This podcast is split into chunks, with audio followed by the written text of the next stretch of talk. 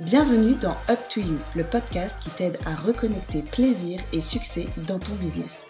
Je suis Mélanie Esnard et j'accompagne les femmes entrepreneurs à oser incarner leur vérité et créer une activité qui leur ressemble et qui les fait vibrer.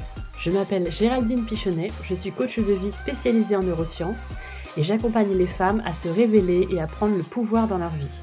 Dans ce podcast, nous te partageons notre vision de l'entrepreneuriat ainsi que des interviews de professionnels inspirants qui osent entreprendre selon leur propre code. Notre but est de te montrer que tout est possible et qu'il suffit d'y croire et d'oser. Alors, prête à réaliser tes rêves? It's up to you Si tu aimes ce podcast, nous t'invitons à t'abonner et à le partager. Salut à tous, je suis ravie de vous retrouver pour ce nouvel épisode de podcast. Aujourd'hui avec Mélanie, on reçoit mon amie Léa Audrin. Salut Léa. Salut Géraldine, salut Mélanie. Salut. Alors, je suis ravie de te recevoir, Léa, et de te rendre l'appareil en plus, euh, parce que tu m'avais reçu dans ton podcast il y a quelques temps, euh, puisque donc toi, tu es coach en transition professionnelle. Tu me reprends si je me trompe. C'est exactement ça. Bon, très bien. Euh, et donc, tu as un podcast qui s'appelle Le Tilt. Ouais. Et qui parle justement de transition professionnelle. Exactement. Alors, en fait, je parle de deux choses au sein du tilt. Je parle de transition professionnelle dans un contexte de mutation du monde du travail. Donc, je parle de bien-être au travail et de future of work. Super intéressant. Moi, j'adore parce que c'est un vrai sujet euh, d'actualité dans lequel on, enfin, on baigne depuis quelques années. On voit bien qu'il y a des choses qui évoluent, mais on a du mal à mettre des mots dessus, à expliquer ce qui se passe aussi en nous parce que bah, on n'est pas des sociologues, donc on n'est pas en train d'analyser. On voit juste que nous, euh, il y a des choses qui se passent chez nous, on ne comprend pas trop. Donc c'est vrai que ton podcast permet aussi de mettre des mots sur ce qu'on ressent, euh, sur des changements internes qu'on sent qui s'établissent un peu sans qu'on le veuille dans notre vie pro, une, recherche de sens, de de qui je suis dans ma vie professionnelle, de qui je suis tout court aussi, en fait, parce que tout ça, c'est lié. Donc, mhm. c'est hyper intéressant. Donc, j'encourage euh, euh, toutes celles qui vont nous écouter à aller voir ton podcast parce que c'est une pépite. Il y a plein de gens passionnants euh, qui, ont, qui ont livré de très beaux épisodes chez toi. Et moi, je voulais qu'on t'invite, Léa, parce que tu es une jeune femme que j'ai trouvée pleine de richesses et de ressources. on s'est connues toutes les deux à l'INA, donc à notre école qu'on a fait ensemble de coaching il y a un an et demi maintenant, c'est ça? C'est passé vite. Le hein. temps passe vite. Time flies. Et, euh, et on a eu un, petit crush toutes les deux. On s'est très bien entendu. Je pense qu'on a des valeurs euh, communes. Et c'est vrai que moi, j'ai été admirative de ton parcours à toi. Donc, c'est vrai que tu m'as fait venir sur ton podcast pour parler du mien. Mais le tien aussi est très inspirant parce que tu as, je trouve, euh, très jeune finalement, su écouter ton cœur et aller réécrire une histoire professionnelle qui ne ressemble qu'à toi. Donc, c'est ça que je voulais que tu viennes nous raconter pour savoir ce qui s'était passé. Comment est-ce que tu as commencé déjà dans le monde de l'entreprise? Quels ont été les déclics que tu as eus Qu'est-ce qui t'a décidé à écouter ton cœur, à faire face aux peurs que tu as dû rencontrer, euh, que peut-être dont tu vas nous parler, pour te lancer dans, dans une entreprise à ton compte, euh, en indépendante. Et mmh pour écrire en plus, je trouve du coup euh, un chapitre qui est assez atypique parce que c'est vrai que parler de transition professionnelle, il y en a assez peu qui le font. Pourtant, comme on disait, c'est un vrai sujet d'actualité qui touche plein de monde. Et donc, je sais que ton podcast fait plein de, plein de bien à plein de gens parce que c'est vrai qu'on se pose plein de questions. On a beaucoup de réponses dans ton podcast. Donc, merci Léa d'être ici. Et est-ce que du coup, tu peux nous raconter un petit peu ton parcours? Oui, tout à fait. Donc, effectivement, je suis la créatrice et l'hôte du podcast Le Tilt. Donc, en fait, la vocation du Tilt, c'est vraiment de comprendre quelles sont les mutations en fait du monde du travail, que ce soit dans les entreprises ou sur les modes de travail indépendants, parce que le monde du travail n'est pas binaire, il n'y a pas le CDI et le full entrepreneuriat de l'autre. Donc je décrypte un petit, un petit peu tout ça et toutes les tendances en fait ben, qui émergent. Et puis moi, ce qui m'intéresse surtout, c'est de partager des clés pour euh, bah, en fait que chacun et chacune puisse comprendre euh, ce qui l'anime et comment est-ce qu'il peut euh, s'insérer de manière plus épanouissante dans ce monde du travail-là. Donc ça, c'est ce que je fais avec le média. Et puis par extension, du coup, je suis coach. Effectivement, je propose un accompagnement pour permettre ben, à ces personnes qui se questionnent de gagner en clarté sur ce qu'elles ont envie de faire et puis derrière vraiment de d'incarner cette nouvelle voie professionnelle. En fait, je propose à mes clientes et à mes clients d'explorer le travail autrement finalement. Ok, hyper intéressant. Ouais, mais du coup, pour en revenir un petit peu plus en amont, en fait, de ton parcours, c'est mmh. quoi ton histoire, en fait? Est-ce que tu as démarré comme ça, en fait, avec voilà, ta dernière formation, c'était le coaching, ou est-ce que tu as fait des choses avant? Non, j'ai fait plein de choses avant. Et maintenant que ça fait plusieurs années que je suis dans le monde du coaching, je commence un peu à lier les points de mon parcours. Euh, mais donc, en fait, tout a commencé. Euh, j'ai passé mon bac à 18 ans et je suis partie, je suis partie vivre au Canada. Et en fait, au Canada, j'ai ah. fait des études qui mixaient de la communication organisationnelle et de la communication interpersonnelle. Donc, en fait, déjà, à l'époque, donc c'était en 2012, je baignais dans ce sujet de comment les individus peuvent prendre part à une organisation, s'y sentir bien et faire en sorte que le système fonctionne et pour l'organisation et pour l'individu à l'époque, j'avais pas du tout conscience que j'allais en faire quelque chose. Je savais juste que j'étais passionnée euh, par les relations euh, interpersonnelles et je me souviens notamment d'un cours qui était résolution des conflits en entreprise. Et c'était mon cours de la semaine. J'avais hâte, je lisais tous les textes que la prof euh, suggérait, etc. Donc, donc voilà. Et puis, chemin faisant, je suis rentrée en France et j'ai continué par un MBA en marketing digital et business. Donc là, je suis allée du côté de la communication et du marketing beaucoup plus euh, classique, c'est-à-dire euh, le marketing au service de la vente euh, ben, du produit ou d'un service d'une boîte. Quoi. Donc, donc j'ai fait ça. Au sein de ce MBA-là, j'ai fait en fait un stage pour une plateforme de freelance, en fait. À l'époque, il n'y en avait pas beaucoup. Il y en avait deux ou trois. et puis, c'est là que j'ai découvert en fait qu'il y avait des modes de travail qui étaient différents que l'entreprise classique CDI, CDD. Quoi. Et, en fait, moi, je m'occupais des freelances. Donc, en fait, je me, j'avais décrypté toute la paperasse légale, etc., sur comment passer freelance. je les aidais déjà à l'époque à comprendre quels étaient les obstacles, à comment vendre les premières missions. Mais tout ça, en fait, c'était un... Il n'y avait pas vraiment de but. Je le faisais parce que ça me, voilà, ça me parlait ces sujets-là, mais j'avais pas encore euh, compris que c'était vraiment ça qui m'animait. Et euh, donc j'ai fait ce stage qui était euh, génial. J'ai rencontré plein de monde. J'ai été du coup freelance moi-même à partir de ce moment-là, donc janvier 2017, parce que j'avais eu conscience que pour mieux accompagner les freelances, il fallait que je le sois moi-même. Donc, j'avais fait tout le parcours. J'ai commencé à vendre des missions. Je faisais des communiqués de presse par-ci, par-là pour des boîtes. Euh, et puis, euh, à côté de ça, ça me permettait de comprendre bah, la négo client, euh, comment est-ce que tu déclares ton chiffre d'affaires à l'URSSAF. Enfin, voilà. Mmh j'étais en fait au plus proche de leur réalité. Donc, j'étais plus à même de les accompagner. Et puis, ce stage s'est terminé. je suis retournée sur les bancs de l'école pour ma dernière année. Et ensuite, tout s'est fait assez rapidement, c'est-à-dire que euh, j'ai rejoint une, euh, une entreprise qui faisait de l'acquisition digitale en ligne. Alors là, quand je le dis, je me dis waouh, comme c'est sexy. Pas du tout. Euh, en fait, je m'occupais du marketing pour cette agence-là. Donc, en fait, on faisait des campagnes d'acquisition sur Instagram et Google.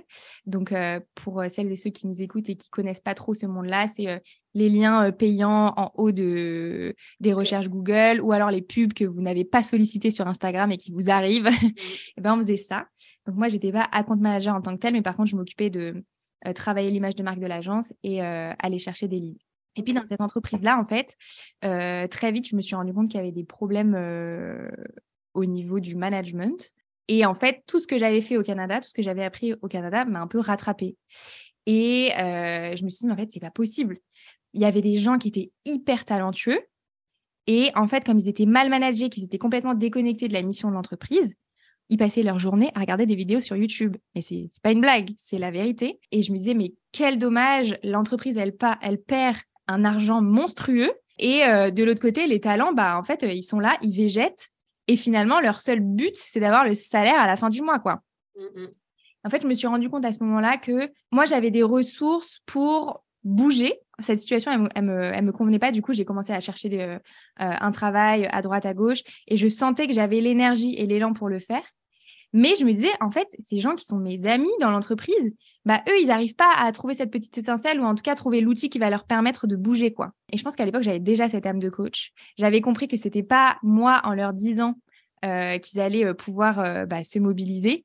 C'est, il fallait que ça vienne d'eux, en fait. Il fallait que le tilt, il se fasse en eux. Et donc, c'est c'est comme ça que je suis partie en décembre 2019 interviewer mes premiers, mes premiers invités avec euh, deux objectifs en tête. Le premier, c'était moi de comprendre euh, les mutations du monde du travail et comment est-ce que j'allais euh, bah, m'intégrer là-dedans moi.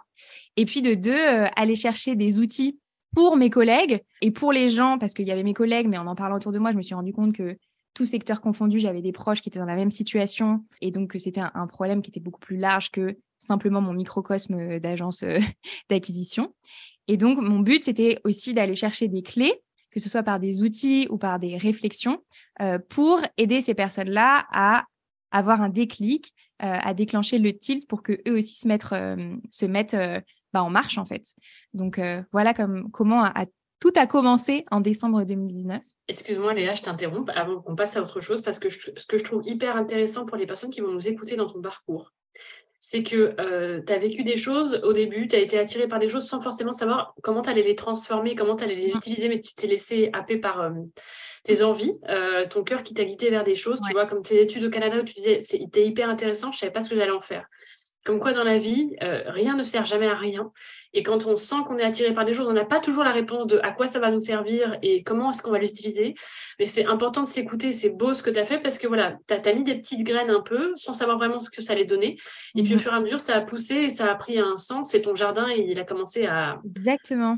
et tu vois, ce qui est intéressant, c'est que euh, en fait, euh, j'ai récupéré parce que du coup, au Canada, le système de cours est différent. Tu dois lire des textes avant d'arriver en cours. Et donc, du coup, on avait des manuels euh, hyper complet euh, sur des sujets. Et en fait, j'ai récupéré mes manuels de cours euh, chez ma mère qui a déménagé il y a quelques temps, l'été dernier. Et du coup, j'ai récupéré mes manuels et j'ai tout relu. Et ça, euh, tout s'est remis à sa place, en fait. Tout a fait sens. Tu vois, tu vas, ça va te faire marrer, Géraldine, mais il y a des choses qu'on a vues en école de coaching.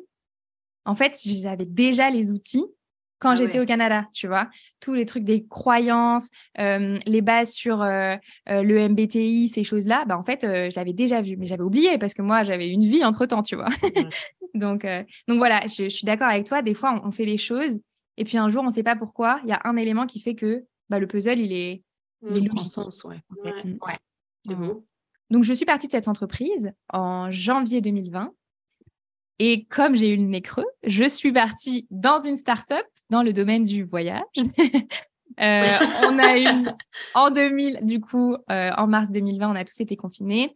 Euh, on proposait une solution de voyage pour les adolescents. Donc, autant vous dire que le produit était mort, que les adolescents allaient être les derniers à revoyager. Et surtout, on devait lever des fonds et on n'a pas levé de fonds, bien évidemment, ce qu'on peut comprendre. donc, voilà. et donc, j'ai quitté cette entreprise-là. En fait, je pense que je m'étais dit que rejoindre une entreprise plus petite et plus agile, ça allait répondre à mes attentes. Et en fait, je me suis rendu compte au bout de quelques mois que ce n'était pas du tout le cas. Donc, euh, merci le Covid pour le coup. Là, je peux dire euh, que mm. merci. Donc, je suis partie de cette entreprise-là. Et en fait, comme j'étais toujours freelance à côté de ces différentes activités-là, j'avais déjà des clients en marketing à droite, à gauche. Je faisais des missions euh, quand j'avais du temps et que le client me plaisait. Je le faisais encore. Donc, j'avais toujours cette activité de freelance à côté. Et puis avec le podcast, à l'époque, du coup, ça faisait huit mois, neuf mois que j'avais le podcast. Et en fait, euh, j'ai commencé à me tisser un réseau et à avoir des demandes d'ateliers, de coaching euh, de manière assez spontanée, quoi. Donc, euh, c'est ce qui s'est passé en juin 2020. je suis partie du coup de l'entreprise dans laquelle j'étais et je me suis lancée à mon compte non sans peur et non sans mal. mais mais c'est comme ça qu'a commencé ma vie d'indépendante vraiment à proprement parler. C'est-à-dire qu'avant, c'était des side projects, le podcast et le freelancing. Et là, c'est devenu mon activité euh, principale. Euh, quand tu dis non sans peur et non sans mal, mmh. ça peut paraître étonnant quand on t'entend parler parce qu'en fait, tu étais freelance depuis un bon moment. Donc, qu'est-ce qui te faisait peur que ça devienne ton activité à 100%, en fait, que mmh ça ne dépende plus que de toi, en fait, entre guillemets? Oui, c'est ça. C'est, bah, la principale peur, c'est la peur financière tu es salarié, tu as un salaire euh, confortable qui tombe euh, à la fin du mois. Et puis en, plus, à côté de ça, tu fais des missions euh, pour le plaisir, pour le fun. bien sûr, tu te fais rémunérer, mais il n'y a pas d'enjeu financier. C'est du plus, ça paye les vacances, quoi. Et puis d'un coup, ce qui paye les vacances doit devenir finalement ton principal, ta, principale source de revenus, quoi. Donc, donc ça, ça m'a fait peur. Et en fait, ça s'est passé en deux temps. en fait, je me suis fait accompagner par une coach à l'époque et je passais des entretiens. Je me souviens que je passais des entretiens, j'avais eu des offres. Euh, j'avais une offre notamment pour une boîte qui faisait du coaching en entreprise. Euh, et en fait, c'est là que j'ai eu le déclic. Ils m'ont fait la proposition. Et je me suis dit, si je le fais pour eux, je vais être dégoûtée. Ça ça va pas être euh, ce que j'avais en tête. Mais c'était tôt pour moi pour me dire que je pouvais vivre du coaching. Donc, je me suis lancée en freelance. Ça me laissait comme ça le temps de bah, créer du contenu pour mon podcast, rencontrer des gens. Et en même temps, ça me permettait aussi d'aller rencontrer des entreprises, parce que du coup, je m'étais spécialisée dans les boîtes du bien-être au travail et des RH. Donc, euh, j'étais toujours un petit peu dans ce milieu-là. et en fait, très vite, je me suis rendu compte que bah, j'avais pas envie de faire ça, quoi. que ça a duré, si je suis très honnête, ça a duré 5-6 mois où ça allait. Mais j'avais pas envie, en fait. Moi, j'avais envie de coacher. Entre-temps, j'avais une première cliente avec qui ça s'était hyper, hyper bien passé, un accompagnement sur plusieurs mois.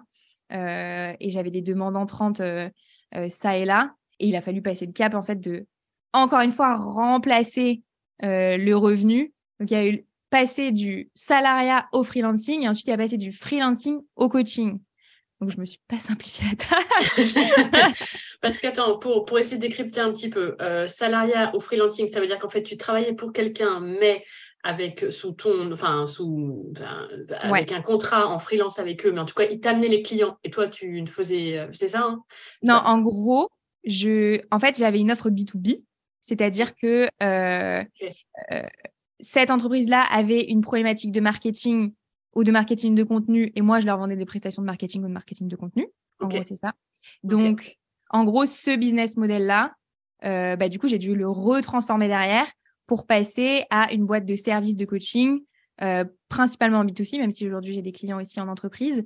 Euh, et donc, il a fallu revoir le modèle, quoi. ok.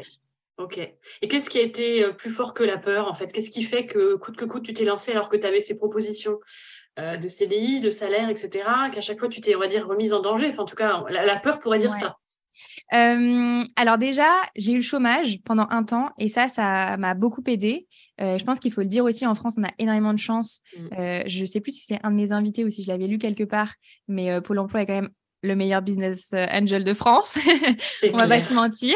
Euh, donc euh, voilà, j'ai eu pendant un temps le chômage qui m'a permis de construire les bases d'un business, même si j'avais quand même peur à l'époque. ça me permettait de souffler, de payer mon loyer et de pouvoir manger. Donc donc il y a eu ça. Et puis je me suis vraiment débrouillée pour avoir de la trésor quand le chômage s'est arrêté pour pouvoir derrière ben, être plus sereine et pas être à l'euro près ou au mois près en termes de, en termes de salaire. quoi. Mais c'est un, un, chemin qui est en cours, hein, parce que finalement, aujourd'hui, euh, je vis très bien de mon activité de coaching, mais euh, il n'y a pas. Euh, enfin, il y a toujours ce truc où tu te dis, oh là là, mais qu'est-ce qui va se passer dans 3-4 mois, quoi? Oui, parce que c'est ça aussi la vérité de l'entrepreneuriat, c'est que non seulement il faut passer le cap de se dire, OK, je me lance dans l'aventure et on y va, et même quand ça marche, quelque part, tout est remis en jeu régulièrement parce qu'il n'y a rien d'acquis. Mmh exactement. Et c'est important d'en parler aussi parce qu'en fait, on a l'impression qu'une fois que ça, on va en vivre, ça y est, on peut souffler. Mais finalement, non, l'enjeu est permanent. Ouais. En fait, je pense que l'enjeu aussi, mais ça, c'est un chemin, euh, je ne sais pas, les filles, vous, le traversez certainement aussi, c'est un chemin de confiance en soi et de s'apaiser sur euh, le fait que de toute façon, les opportunités vont se faire. Tu vois mmh. Et au final, ça se fait toujours. Donc, ouais, non, c'est un chemin, quoi. tout à fait. C'est très chouette de partager tout ça. Merci beaucoup, Léa. Et donc, tu as commencé euh, à te lancer, à transformer ton activité de freelance en, bah, en activité de coaching à temps plein, en fait. Et euh, à quel moment tu as choisi de te former? Parce que là, tu avais déjà eu tes clients, tu en as eu mmh quelques-unes. À quel moment tu as ressenti le besoin, en fait, de te former en coaching alors que tu exerçais déjà cette activité, on va dire? Ouais, exactement. En fait, ce que j'ai fait, c'est que euh, au début, j'ai lu énormément de bouquins de coaching pour m'inspirer des outils, de la posture, euh, j'ai fait pas mal euh, de tests quand même en termes euh, d'outils et de posture. Et à un moment, j'ai senti que j'avais besoin de plus de structure dans les outils que je pouvais apporter. Donc, c'est vraiment à ce moment-là que je me suis dit qu'il fallait que je me forme. Je pense aussi que j'avais besoin de légitimité, de me rassurer moi. Et donc, c'est arrivé à ce moment-là. Mais je pense que ça faisait déjà bien huit mois, un an, tu vois, que c'était mon activité et que j'avais des clients B2C et que j'avais des clients B2B. Donc, donc voilà. Et en fait, c'est ce que j'ai trouvé. Euh, dans notre formation, Géraldine, euh, des outils que j'utilise aujourd'hui au quotidien, euh, qui sont géniaux, qui permettent des, superbes transformations, des superbes prises de conscience. Et en fait, ce qui est trop bien, c'est que là, aujourd'hui, ça fait un an et demi qu'on a arrêté et je me dis, ben, qu'est-ce que je pourrais aller chercher d'autres comme outils, tu vois, pour continuer à, à, avoir plus de belles transformations, plus de qualité dans ce que je peux apporter.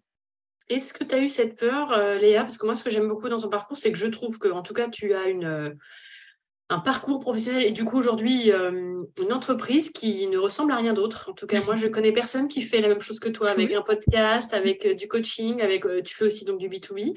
Tu bosses pour des entreprises, tu donnes des cours aussi, enfin en tout cas tu en as donné.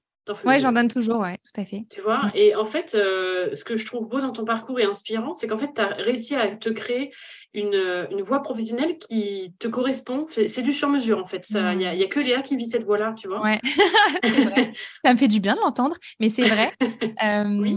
Non, c'est vrai, je... en fait, j'essaie de de saisir les opportunités là où elles m'appellent. Euh, tu vois, tu disais que euh, je donne des cours effectivement depuis plus d'un an et demi euh, dans une école de commerce. Donc, ce qui est trop bien, c'est qu'ils m'ont donné carte blanche sur les sujets que je peux aborder. Donc, je parle de futur du travail à des étudiants qui, quand même, rentrent sur le marché du travail. Ils en ont jamais entendu parler. Des mutations, ils tombent de leur chaise. Donc, moi, je, ça remplit complètement mon, mon, envie de transmettre et mon envie d'ouvrir les chakras euh, aux gens sur le fait qu'il y a d'autres voies professionnelles possibles. Donc, il y a ça. Et puis, je partage aussi d'autres euh, d'autres cours sur euh, bah, plus du développement professionnel, sur la vision que tu as, tes objectifs pro et comment mobiliser tes ressources. Donc, donc voilà, c'est c'est effectivement, je construis le chemin petit à petit. J'essaie de plus en plus d'écouter, tu vois, ma petite voix et de me dire euh, bon bah ça ça m'appelle. Tu vois par exemple en fin d'année dernière ça faisait très longtemps que j'avais en tête de faire de la vidéo. Euh, bah, je me suis donné les moyens euh, et j'ai testé la vidéo. Donc ce format est trop cool. J'espère pouvoir le, mm, le pérenniser. Donc voilà j'essaie tu vois de, de, suivre un peu mes envies et de voir ce que ça donne en fait. Ok c'est chouette. Et au niveau de la communication, comment tu travailles ta visibilité depuis le début en fait? Comment tu trouves tes clientes? Est-ce qu'elles viennent à toi par le bouche à oreille ou est-ce qu'il y a forcément des choses que tu peux mettre en place? Mmh. Alors la première chose, euh, c'est le podcast. C'est mon plus grand euh, canal euh, de visibilité selon plusieurs critères. Déjà, la première chose, c'est que c'est la meilleure manière pour moi d'aller rencontrer des gens dont j'ai envie de, de savoir plus sur leur manière de fonctionner, sur leur réflexion sur le monde du travail, sur la transition pro. Donc ça, c'est la première chose. Et puis, le podcast, c'est aussi un format qui reste. Donc, c'est-à-dire que je suis quand même dessus depuis 2019 il y a des gens que j'ai en coaching aujourd'hui qui écoutent des épisodes euh, de 2019, de 2020 euh, sur des sujets qui sont toujours d'actualité. Donc ça, le podcast, c'est vraiment mon premier, euh, mon, premier canal en termes de communication. C'est celui que j'aime le plus parce que ça me permet d'aller en profondeur dans les sujets. Et surtout, ils restent, enfin, tant que moi je décide qu'ils sont là, ils sont là, quoi. Donc, donc ça, c'est la première chose. Ensuite, de plus en plus, parce que je commence à avoir coaché pas mal de monde, j'ai euh, un bouche à oreille qui se fait. Là, euh, c'est marrant parce que sur les dernières personnes qui sont venues euh, en coaching avec moi, j'en ai pas mal qui viennent de recommandations. Donc, ça, c'est plus long terme comme stratégie, mais, mais ça commence à, fonctionner. Donc, ça, c'est chouette. Et puis après, je suis beaucoup sur Instagram jusqu'à maintenant, mais ça va peut-être évoluer. J'étais beaucoup sur Insta, mais, mais là, je fais une petite pause. Et pour quelle raison tu as eu besoin de cette pause avec Instagram, justement? Bah déjà, j'y étais beaucoup. En fait, euh, tous les jours en story, euh, tu partages du contenu, des choses. Euh, c'est un, les stories, en tout cas, c'est un format qui reste pas. Donc c'est, je mmh. trouve qu'à la longue, ça fait quand même trois ans que je fais ça. C'est pénible, en fait, de dire des choses qui restent pas. Et puis si la personne qui a besoin de l'entendre, elle est pas là dans les 24 heures, bah en fait, elle, il y a pas accès quoi. Mmh. Donc donc il y a ça. Je trouve aussi que c'est trop, en fait c'est trop de contenu. Je pense que ce que j'ai envie de partager, il a de la valeur et j'ai pas envie de le noyer dans un truc où tout le monde va dire tout et son contraire. Donc euh, voilà, je, vous le partage en toute vulnérabilité. Je suis en train de refondre tout ça, euh, mais j'ai envie. Euh, en fait, moi, dans, dans, mes valeurs et dans les valeurs de mon entreprise, il y a vraiment le sujet de la profondeur des sujets. C'est-à-dire que moi, je creuse à fond et j'ai envie que les gens puissent y accéder facilement quand ils veulent. Et en fait, je crois qu'Instagram correspond plus à ça. Hyper intéressant, Léa. Merci beaucoup pour ce partage ouais, en toute vulnérabilité parce que euh, Mel et moi aussi, on s'interroge beaucoup hein, sur Instagram mm-hmm. en ce moment. Et en plus, on veut aussi refaire un épisode de podcast où, toutes les deux, où on parle d'Instagram parce que mm. c'est vrai qu'on sent que c'est en train d'évoluer aussi le rapport à Instagram. Il y a mm-hmm. trop de choses on se perd tous. et surtout, on a cette impression désagréable de perdre notre temps maintenant sur cet outil. Euh, on se dit, mais j'ai passé une heure à, regarder des trucs qui ne m'intéressaient pas, euh, alors que j'aurais pu vivre dans ma vraie vie, euh, aller me promener, appeler une amie. Et, Ouais, je pense que c'est vraiment devenu un, canal de consommation pour euh, du divertissement pur et dur, en fait. Et c'est vrai que c'est pour ça aussi que maintenant, c'est des vidéos très courtes. Et comment passer un message profond? Parce que, comme tu dis, moi, les stories, ça fait un bon moment que c'est plus OK avec moi parce que je me dis, mais ça ne reste pas, en fait. Ça sert, mmh enfin, ça sert à rien. C'est c'est très frustrant en fait, je trouve ce, support-là en tout cas. Et avec les petites vidéos, les choses comme ça, en fait, quand tu vois qu'on fait des lives, etc., les gens les regardent pas forcément parce que je pense que c'est pas le bon canal en fait pour que ils aient envie en fait de regarder des vidéos longues. Et après, ce qui est le plus consommé, c'est des reels en fait, des vidéos très courtes. Donc pour passer un message, faut et puis ça demande énormément de travail, je trouve, de monter en fait un message très court, enfin en un temps très très court, ça demande beaucoup plus de travail finalement que de faire un live. Les gens se rendent pas forcément compte. Et en fait, on consomme tellement, tellement, tellement de contenu qu'en fait même le message, il restera pas. Il aura pas forcément l'impact qu'on a envie de donner. Mmh et c'est vrai que je pense que finalement Instagram à la base c'était ça, c'était du partage de photos et juste du du bon temps, en fait, des bons moments. Et je pense qu'on revient vraiment à ça, c'est-à-dire que c'est de la consommation de, de, de, bons moments, de bon temps, de rire. Moi, je sais que maintenant, je suis que sur les reels en ce moment à regarder euh, des chats et des chiens et des beaux paysages et de la déco de maison. Les meilleurs reels. et voilà, et c'est tout ce que je consomme en ce moment d'Instagram parce que le reste, ça me, ça m'étouffe. Et c'est vrai qu'il y a tellement pléthore d'informations partout, partout, partout, que je pense qu'on revient aussi à un moment où beaucoup, beaucoup de gens, parce que ce message, je l'entends partout quand même en ce moment, euh, où beaucoup de gens en fait ont besoin de revenir à un petit peu d'essentiel, quoi. Je suis d'accord avec toi. Et puis, euh, c'est du travail gratuit en fait qu'on fournit. Mmh, mmh, Donc, euh, enfin moi sur mon podcast, il y a plus de 70 heures de contenu. c'est du travail gratuit, donc j'estime que je n'ai pas besoin de mettre 10 heures de plus sur Instagram, en fait. Donc mmh. voilà, c'est, tout ça, c'est, c'est des sujets de stratégie, en fait, qui sont beaucoup plus complexes que ça. Mais voilà, je pense qu'il y a eu un peu un âge d'or d'Instagram mais que euh, on est en train de repenser nos stratégies. Et je vous disais en off tout à l'heure, euh, moi j'ai enlevé Instagram euh, depuis deux semaines de mon téléphone. Mais la vie est belle. Waouh, mais que de temps devant soi et que de livres à lire. C'est incroyable. Donc, donc ouais, c'est chouette. Mais c'est intéressant que tu te sois autorisé quand même, Léa, parce que quand tu es à ton compte et qu'on on va pas se le cacher, la peur euh, de pas signer de contrat, de pas rentrer assez d'argent pour se faire le salaire du mois prochain, c'est une vraie peur quand tu es entrepreneur. Il hein. faut, enfin, faut quand même en parler parce que je trouve qu'on n'en parle pas assez. On voudrait faire croire qu'on fait ça que pour le plaisir, mais il y a une vérité euh, financière quand même hein, derrière l'entrepreneuriat. Euh, peu importe le métier qu'on fait. Et c'est vrai que la grande peur, que, et c'est pour ça que personne s'autorise à couper Instagram ou à moins être là, c'est de se dire, si je suis plus là, on m'oublie et on n'achète plus chez moi, en fait. Il y a clairement, donc c'est aussi hyper inspirant que toi, tu te sois donné l'autorisation de disparaître. Parce que alors toi, as, moi, j'ai, l'impression déjà de disparaître, mais alors toi, tu as vraiment disparu. Je me suis ah vraiment dit, mais en fait, je ne vois plus du tout Léa, quoi. alors attendez, pour la petite histoire, mon père m'a appelé en me disant, mais ça va Je dis, bah oui, ça va. Et toi, il me dit, ben, on ne te voit plus. Je dis, bah, je fais d'autres trucs. Je fais d'autres trucs. Et il était là, ah d'accord. Et puis c'est bon, c'était reparti. Mais c'est fou, hein on se... Tu vois, ça dit beaucoup quand même ce que la présence Instagram euh, évoque et tout. Ouais. Euh, donc c'est inspirant que tu aies osé dire bah moi ça c'est plus ok pour moi en ce moment parce qu'après il n'y a jamais rien dans la vie de définitif. Hein. Exactement. Euh, donc je me retire, je laisse la place aux autres et je reviendrai quand je serai inspirée, quand j'aurai compris ce que ce qui se passe en moi. Ouais. Euh, c'est hyper inspirant que tu aies osé le faire et, euh, et que du coup, euh, bah, on voit qu'en effet, tu as, des clients qui arrivent d'autres canaux, que tout ce que tu as fait comme travail à côté, ça sert aussi, qu'il n'y a pas qu'Instagram en fait. Hein. Parce qu'on nous dit beaucoup, et c'est vrai que moi, je l'avais entendu, c'est même une croyance que j'ai transmise, et presque un peu maintenant, je m'en veux.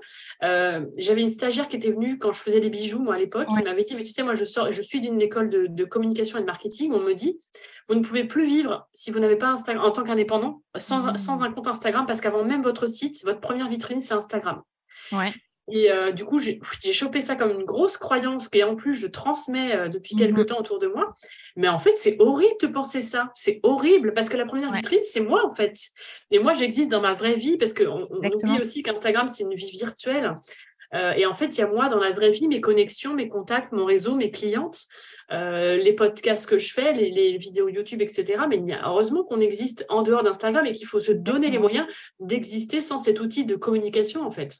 Oui, exactement, il faut se réinventer. J'ai fait un, épisode de podcast euh, qui est dispo aussi sur YouTube avec Armand et Max, qui sont deux créateurs de contenu qui décryptent la créateur économie. Et en fait, dans notre discussion, on parle du fait que c'est important d'avoir des canaux de communication qui sont à soi, en fait. Et Instagram, c'est pas à nous. Et euh, par contre, mon podcast, il est à moi et ma newsletter, elle est à moi. Donc, euh, mmh. je sais que je peux. Euh, c'est mon territoire, quoi. Mmh, Là où mmh, Instagram, bah, c'est pas mon territoire et ce ne sera jamais. Donc, c'est vrai. Allez l'écouter, cet épisode, il est vraiment passionnant. J'ai adoré ah, l'écouter. vraiment. Mm. et, et, en plus, tu vois, je suis en train de me dire, je crois qu'en fait, il y a aussi l'appel de, de, toucher beaucoup de monde sur Instagram. C'est un peu ça, je pense, qui nous a tous appelés là-dedans. D'un coup, tu es vu par plein de gens, mais tu es mm. aussi noyé dans la masse. Et c'est pas parce qu'il y a beaucoup de gens qui voient tes stories qu'il y a beaucoup de gens qui vont. C'est les mêmes gens qui vont vouloir acheter tes produits ou tes offres.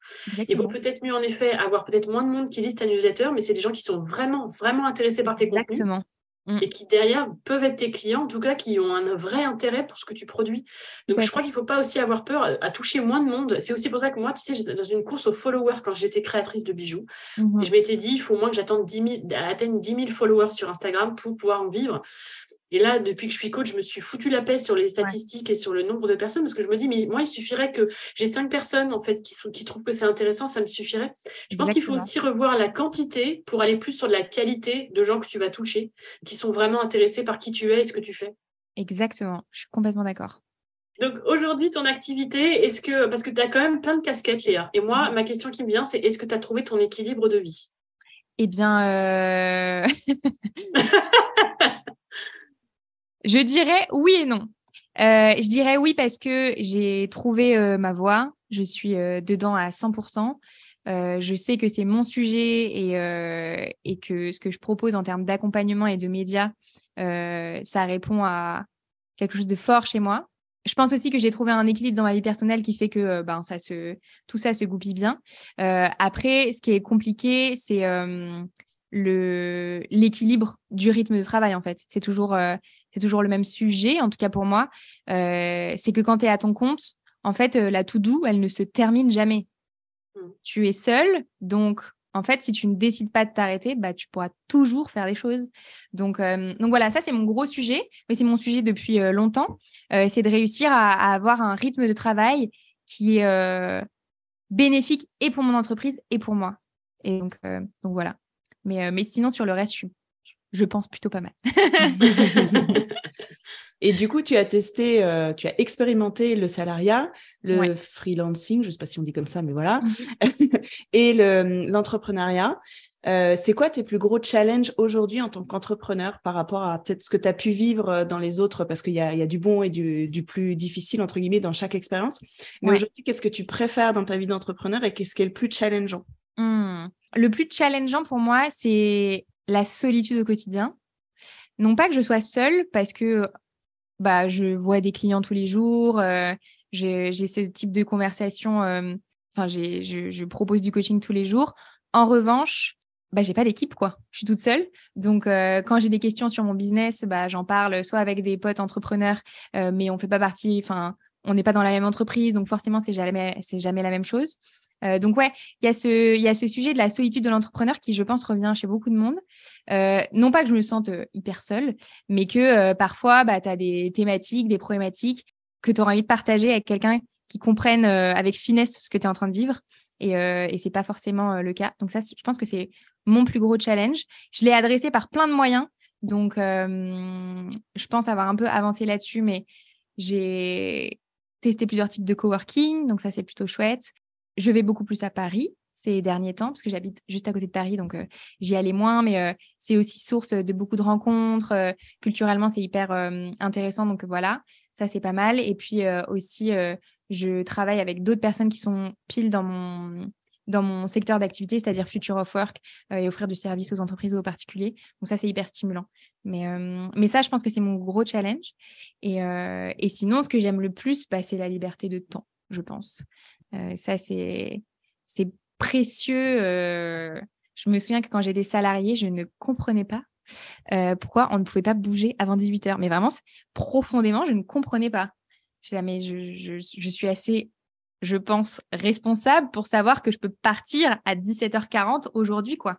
Donc, donc ça, vraiment, je le savoure, de me dire que bah, même si je travaille beaucoup, bah, je fais ce que je veux de mon temps, en fait ça c'est précieux. Donc oui. quels, sont tes challenges pour cette année pour toi? Ben, L'équilibre en termes de rythme de travail. Je pense que ça, c'est euh, c'est la première chose.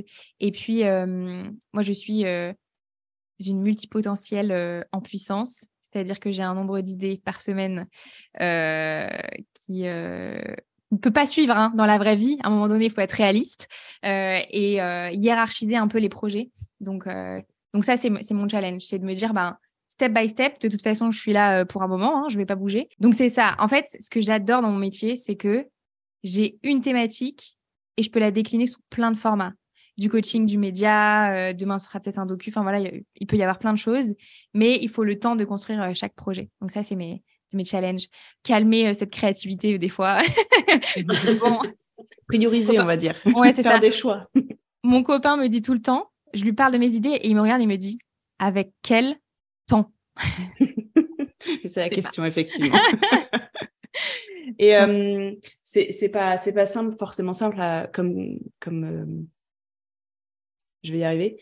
C'est pas une question forcément simple que je vais te poser, mais euh, ce serait quoi le conseil que tu donnerais justement aux femmes qui nous écoutent? Parce que nous, dans le podcast Up to You, c'est vraiment de pousser et d'encourager les femmes à euh, créer leur vie selon leurs propres règles, leurs propres, leurs propres normes en fait. On n'aime pas forcément les cases, de trucs tout mmh tracés, etc. C'est s'autoriser à être qui on est, quel que soit en fait ton métier, justement le salariat, l'entrepreneuriat et euh, le freelancing, etc.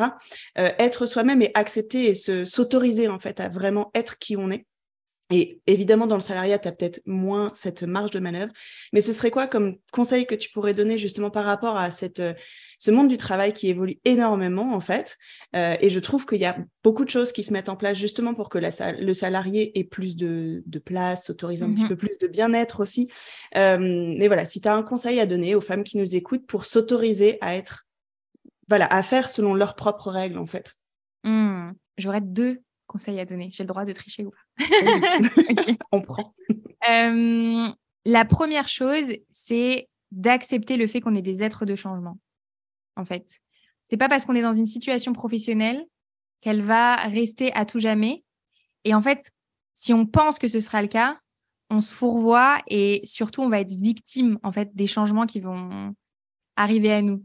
Donc, le changement, qui soit de notre fait ou du fait de l'entreprise qui va bouger, qui va licencier du monde, euh, modifier les postes, etc., le changement, il va arriver.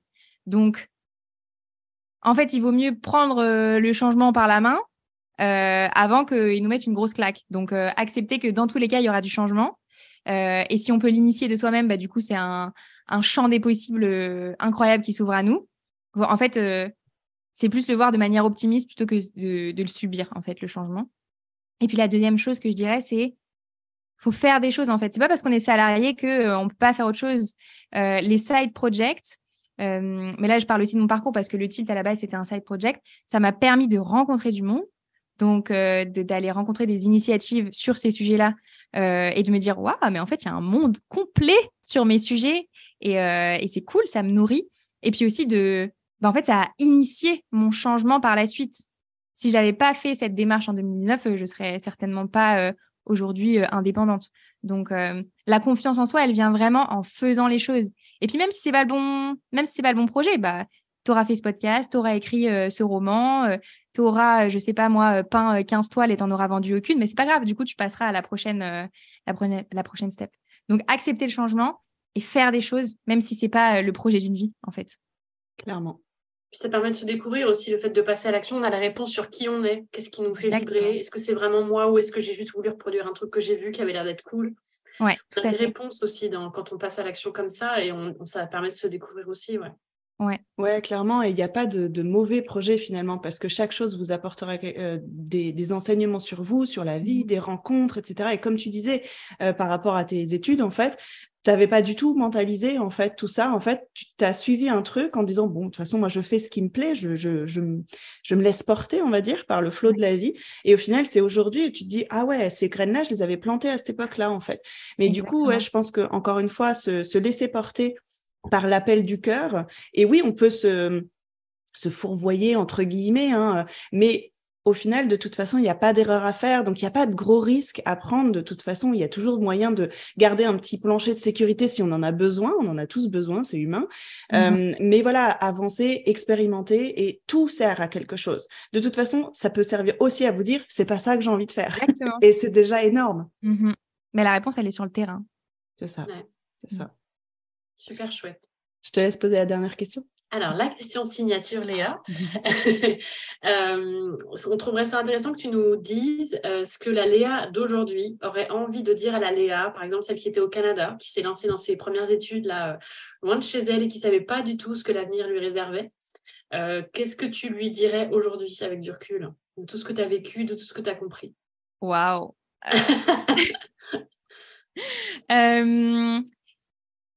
Non, je lui dirais que il y a un jour où ça va faire sens. Et aussi que la carrière, c'est long et que dans tous les cas, ça va se construire sur la durée. Donc, euh, chaque brique est une brique en plus. Et puis, on verra. Hein, si on a une retraite un jour, je, regarderai et je me dirai alors, quelle est la maison que j'ai construite avec toutes ces briques? Voilà. Est-ce que c'était une inquiétude quand tu étais plus jeune, justement, parce que, bon, c'est, moi, je me souviens, quand on est jeune, forcément, quand on sort d'études, etc., on voit ces 40 années et c'est souvent assez tracé, en fait, euh, dans le salariat, avec, euh, voilà, euh, cotiser pour le, la retraite, etc. Enfin, il y a un truc vraiment tout tracé. est-ce que c'est quelque chose qui, qui était en tête et cette espèce de pression depuis l'adolescence où on nous dit qu'est-ce que tu veux faire plus tard, comme un truc où on s'engage, en fait, pour la vie? Est-ce que c'est quelque chose qui était présent chez toi ou pas du tout? Tu t'es vraiment toujours laissé porter, quoi Non, alors c'était pas du tout présent. Je dirais pas que je me suis laissée porter, mais je pense que je me fais confiance pour faire des trucs. Donc dans tous les cas, euh, ça va aller quoi. je me dis, il y aura tout, même s'il y a des moments euh, de up et de down, euh, ben encore une fois, c'est des étapes quoi. Donc donc non, j'ai pas d'inquiétude là-dessus. Sur, euh, je crois que le chiffre exact, exact ça a peut-être changé, mais c'est 42 annuités de carrière. Mm. Donc euh, non, euh, ça c'est pas du tout quelque chose qui me qui m'inquiète. Donc tant mieux. Bah, merci pour tout ça, c'était vraiment passionnant. Merci à vous pour cette super discussion, c'était chouette. Très, très chouette. Merci beaucoup et à très bientôt. À bientôt. Merci de nous avoir écoutés. Si ce podcast te plaît, n'hésite pas à le noter et à laisser un commentaire sur ta plateforme de podcast préférée. C'est le meilleur moyen de nous soutenir. À bientôt pour un prochain épisode et d'ici là, prends soin de tes rêves.